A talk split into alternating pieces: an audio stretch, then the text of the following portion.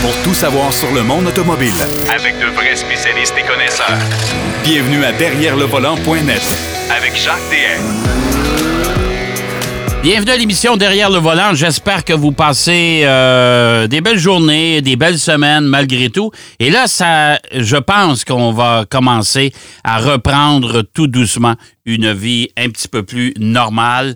Euh, en tout cas, dans les prochaines semaines, il y a beaucoup de zones, euh, entre autres au Québec, qui sont, euh, qui sont passées en, zone orange. Ça, c'est une bonne nouvelle.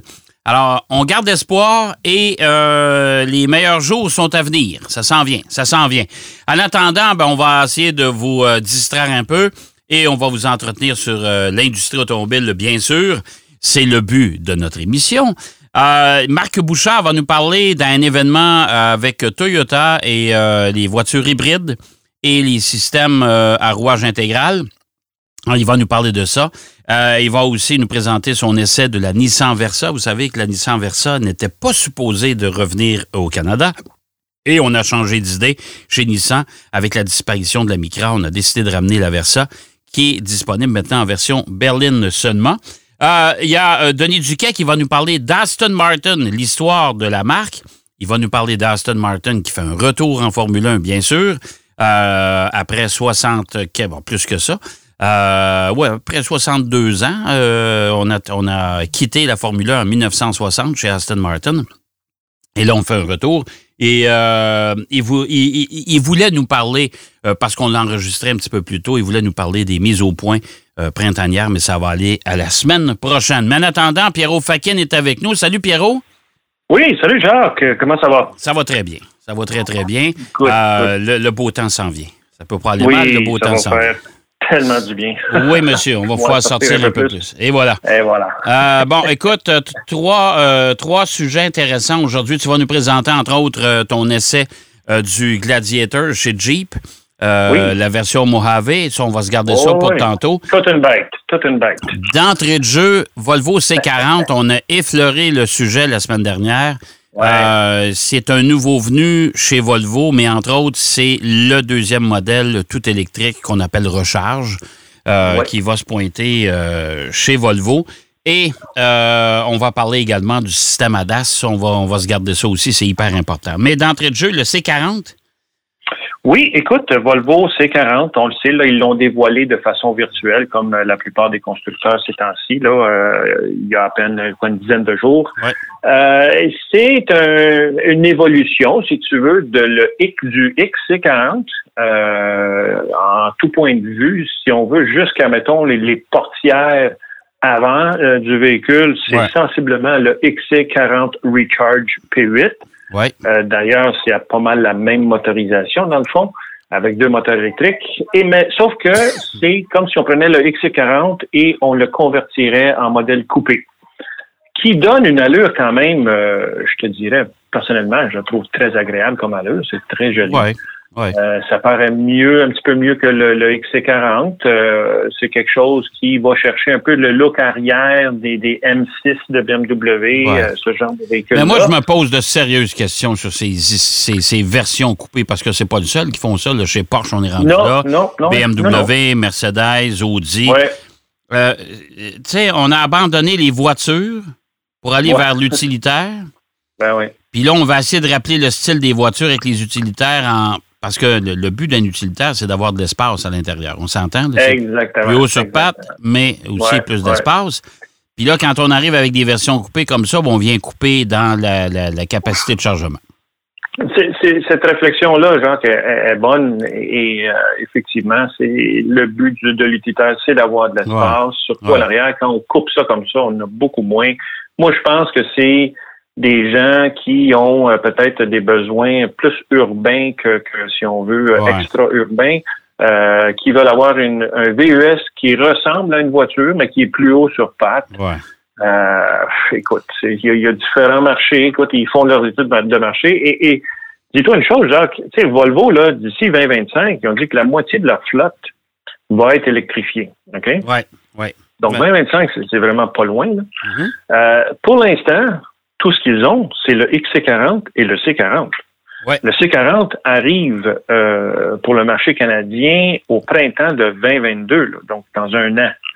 Euh, et s'ils ont, ils ont du développement à faire, Volvo, s'ils veulent Ben, électrifier la moitié de leur flotte. Oui, et puis surtout que euh, moi, je, je l'ai essayé, le XC40 recharge, là.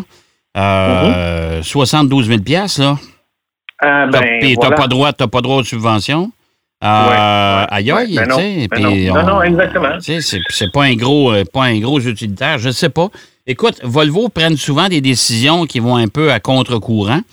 Euh, D'ailleurs, c'est le cas, euh, c'est le cas de, de- de leur côté parce qu'ils vont abandonner. Ils vont, est-ce qu'ils vont abandonner définitivement les concessionnaires aussi parce qu'ils veulent vendre juste en Ben, ligne?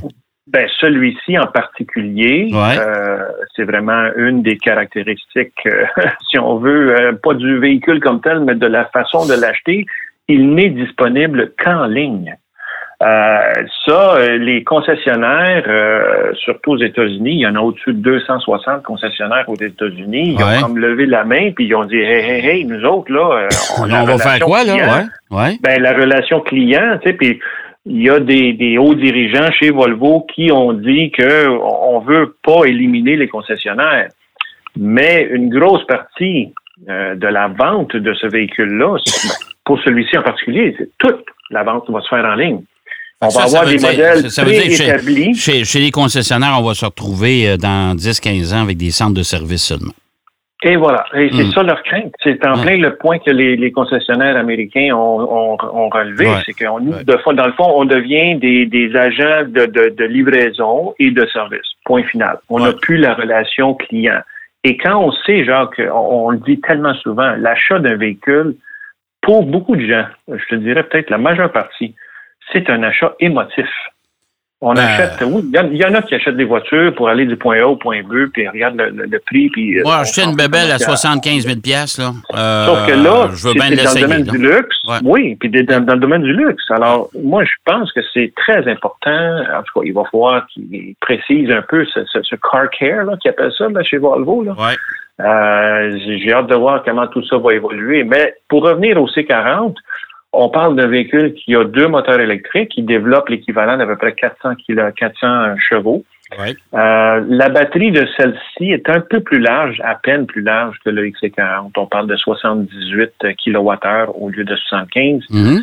Et l'autonomie, on parle de 420 km, mais ça, c'est à vérifier. OK? Ouais, puis 420 km, je pense que c'est les données européennes, ça, ce qui sont pas, qui sont pas tout Ouais, à fait les mêmes que chez nous, là. C'est pas Ouais. les mêmes que chez Ouais. nous. Et on peut le recharger à 80 avec un fast charger, un recharge rapide, euh, en 40 à 45 minutes. C'est quand Ouais. même Ouais, c'est quand beaucoup même de bien. temps. Ouais, ouais. Je trouve ça un peu long. C'est 40-45 minutes, là. C'est, c'est- quand tu es sur la route, là, euh, c'est, c'est- c'est toute la question des, des véhicules électriques. là. C'est Ah, La disponibilité de recharge, la, la longueur de la recharge.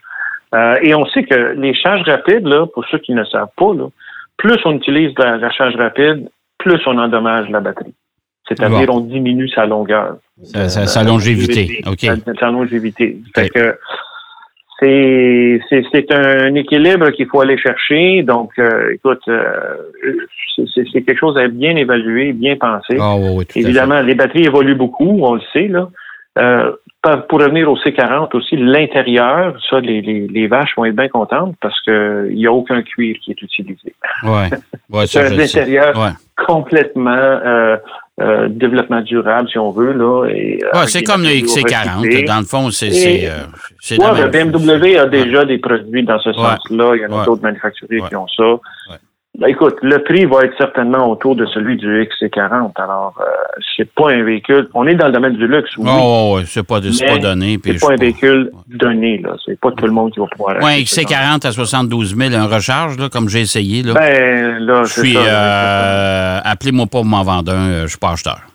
Non, non. voilà, Non, voilà. tout à fait. Ben, ça, c'est OK, ça. le C40 qui devrait arriver euh, quelque part euh, d'ici la fin de l'année? Ouais. Euh, printemps 2022. Printemps 2022. Printemps on a encore, ouais. on a encore Ouais, bien du temps. On Euh, a encore bien du temps. Euh, écoute, euh, on va y aller rapidement euh, si on veut Oui. être capable de parler du Jeep. Euh, le système ADAS, euh, Oui. c'est important. C'est euh, c'est un système qui est, qui est en rapport avec le pare-brise, en soit dit en passant. Euh, oui, pas juste le pare-brise, là. Ouais, mais- et, et là. Et là, on va donner un exemple très, très, très simple. Ouais. Vous avez un pare-brise craqué, vous allez Ouais. chez un des concessionnaires qui change votre pare-brise, que ce soit des spécialistes en pare-brise ou votre concessionnaire automobile. Ils changent le pare-brise, mais vous savez que maintenant, on a euh, quasiment la plupart des véhicules, on, on a soit la possibilité d'avoir en option, mais il y en a beaucoup, c'est standard, les systèmes de aide euh, à la conduite. Ouais. Euh, le ADAS, le système ADAS, là, c'est le Advanced Driver Assistance Systems. Ouais. Donc, c'est, euh, on a des radars, on a des lidars, on a toutes sortes de, de, de sens, euh, sensors autour de la voiture, des, Ouais. des détecteurs, Il y a souvent des Et- caméras dans le, dans, le- ben, dans le pare-brise, en arrière du des pare-brise, caméras évidemment. dans le pare-brise, Ouais, ouais, euh, ouais. il y a- il y a toutes sortes de choses comme ça. Donc, si on change le pare-brise euh, dû à un accident, dû à un bris ou quelque chose, Ouais. il est très, très, très, très, très important. Je peux pas dire assez de fois le mot très, là. Euh, Ben, faut retourner, faut, retourner chez le concessionnaire, c'est sûr, après. Ben, c'est le concessionnaire, mais là, il y a un, euh, un spécialiste, il y a un centre, vraiment, Ouais. qui s'appelle le, le, le, le- centre ADAS, qui euh, se trouve à Longueuil. J'ai eu la chance de parler avec un- le monsieur qui, qui a ce, ce centre-là. Et eux, ils ne font que ça. Ils font la calibration de tous ces instruments-là. Ouais. Parce qu'imagine, genre, que, que te- le réinstalle, et là, euh, tu as un détecteur de véhicule, euh, de- celui, le freinage d'urgence. Ouais. Si ton, ton calibrage n'est pas bien fait, ton, ton détecteur va te dire que le véhicule en avant de toi, il est peut-être plus proche ou plus loin que qu'est-ce qu'on pense. Ouais. S'il est plus loin, tant mieux. Mais s'il est trop proche, ben là, il- ton, ton, ton système ne va pas freiner assez vite. D'où l'importance de vraiment avoir le, le réflexe. euh, et, et je pense que tous les concessionnaires le savent, là, mais euh, écoute, c'est quelque chose qu'il faut absolument réfléchir et faire faire la, ca- le cal- la calibration de tous nos systèmes de sécurité. Oui. Euh, si c'est pas quelque chose qui coûte une fortune non plus. Non, non, non, Le calibrage euh, va coûter entre euh, peut-être euh, 250, ça dépend de ce qu'on fait, entre 250 et peut-être 800 dollars. Mais c'est pour votre sécurité. Ouais, mais on s'entend-tu? les- Mais on s'entend-tu? Garde, Pierrot, encore une affaire, là. OK? Ouais. Euh, déjà, changer un pare-brise, bon, les gens, on est assurés, on, euh, Ouais. dans- souvent, Ouais. il y a, y a des, des entreprises, je nommerai pas les noms, mais qui, qui euh, s'organisent avec le déductible. Change ouais. pare-brise, on vient d'additionner encore une fois, à cause de ces technologies-là, on Ben vient oui. d'additionner encore. Parce qu'écoute, là, ça, ça, les assurances ne paieront pas pour ça, là. Je pense pas, en tout cas. Euh, ben, Faudrait s'informer, là. Ouais, Euh, ben, justement, les, les gens m'ont dit que euh, il y a de plus en plus de compagnies d'assurance Qui le vont payent? commencer à, l'exiger, ça, et vont certainement le payer. Là. Moi, Ben, S'ils le payent, ils vont augmenter ta prime en conséquence. Parce que là, on s'entend Ben, que changer un pare-brise, ça coûtait 300-400$. pièces. Euh, Là, tout dépendant du véhicule, ça peut aller jusqu'à 1200 si ça coûte 800$. Oui, parce que pour, si tu rajoutes Hey. la calibration, Hey. c'est ça qui Hey. arrive. sais. Hey. Fait que, écoute, c'est, c'est, c'est, il y a des, la technologie évolue. euh, on, parle de sécurité et ainsi de suite, mais euh, tout ça, euh, Tout ça a un prix. Tout ça a un prix. On, on ouais. a des électromécaniciens qui sont dans, dans des, des, des, des concessionnaires, des garages, Ouais, des carrossiers, tout ça. Là. Fait tout à fait. Tout ça est pris, effectivement. C'est Alors, mais c'est quand même très important de, si vous avez un accident ou un accrochage, assurez-vous que tout est bien qu'il soit tout simplement. Si vous avez, euh, si vous êtes obligé de changer votre pare-brise, ça prend un recalibrage dans la plupart des, euh, des cas pour les, les- les voitures d'aujourd'hui. Exactement. Ça, c'est sûr. Bon, écoute, euh, il nous reste à peu près cinq minutes. Ah, même bon. pas, même pas. Il nous reste quatre bon. minutes. Ah, OK, Euh, bon. Fait qu'il faut rapidement le euh, Gladiator, le Jeep Mojave. Fait que là, t'avais avais un, t'avais un véhicule là, pour aller à la guerre, c'est le cas de le dire. Ah, là, mon ami, là, j'aurais pu grimper le Mont Everest. Ouais. Ça n'a ouais. pas de bon sens. là. C'est, c'est, c'est, c'est le plus haut sur pattes, en fait, le plus haut au niveau du dégagement au sol parmi les, les Jeeps. Là. Ouais. Euh, D'ailleurs, quand, Gladi- quand Jeep a, a sorti le modèle Gladiator, euh, qui est un, si on veut, c'est un Jeep traditionnel avec un arrière d'une camionnette. Là, Ouais, avec une boîte. Ouais. Une Mhm. boîte, là, c'est Ouais. ça. J'ai trouvé ça joli. Euh, je pense que la plupart des gens, euh, il y, a- il y a une certaine, euh, une certain, un certain look, une signature Jeep avec l'arrière comme ça qui est intéressant. C'est toujours un Jeep, c'est des véhicules qui sont extrêmement robustes, qu'on peut aller n'importe où avec ça.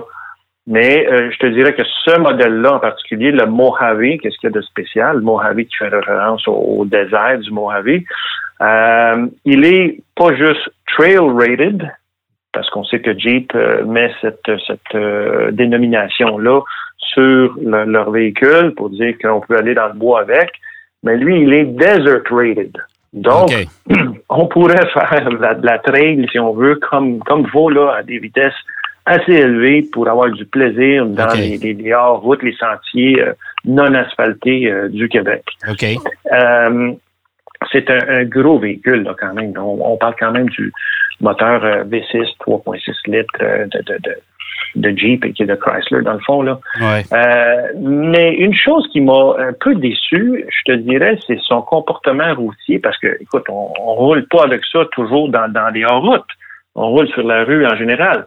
Quand on est à basse vitesse, euh, c'est quand même pas si pire. On ne sent pas aucune euh, des les postes dans les rues et tout ça. Mais, mais quand on est sur la grande route, il est extrêmement sensible, je trouve, aux, aux, imperfections ah, écoute, moi, je vais être bien franc avec toi, c'est pas un véhicule de faire de la route, ça. Absolument pas. Absolument pas. le véhicule, genre, dandinait de gauche à droite. Donc, c'est, je le trouvais quasiment dangereux parce que tu es toujours en train de, corriger ton, ton input au niveau ben, parce que la, suspension est rigide. Euh, les, pneus, les pneus que tu as en dessous, c'est des pneus pour aller oh. c'est des pneus hors route, là, c'est vrai. de 33 pouces, c'est incroyable. Euh, mais on est quand même bien assis. Euh, quoique très élevé. Là, si, si vous avez des problèmes à enjamber euh, l'entrée du véhicule, ben là, vous allez être un peu dans, le trouble. tu sais. Mais, c'est un véhicule qui, qui, a quand même niveau 55 000 à la base avec toutes les options. Ça monte. Ah, là, ça, ça fait grimper la facture. Vous pouvez payer 80 000 à un Jeep comme ça. C'est facile. Facile, exactement. Merci, euh, mon cher Pierrot. Écoute, c'est déjà tout le temps qu'on a encore un matin. Ça va vite, ça va vite. Ça va très vite, ça va très vite. on est derrière le volant. Oui, mon ami. Écoute, euh, on se donne rendez-vous la semaine prochaine, comme à l'habitude. Absolument, Jean. OK, merci, Pierrot. Pierrot Fakin qui nous parlait, euh, important, hein, si vous craquez votre pare-brise et que vous avez une voiture toute récente avec un paquet de technologies embarquées, allez faire recalibrer votre, euh, votre système, c'est hyper important. On a parlé du Jeep Gladiator aussi, un véhicule qui est, qui est, fait, qui est fait pour faire plein d'affaires. Euh, c'est le cas de le dire. On va aller faire une pause. Denis Duquet est avec nous euh, par la suite. On va parler d'Aston Martin abondamment. Derrière le volant.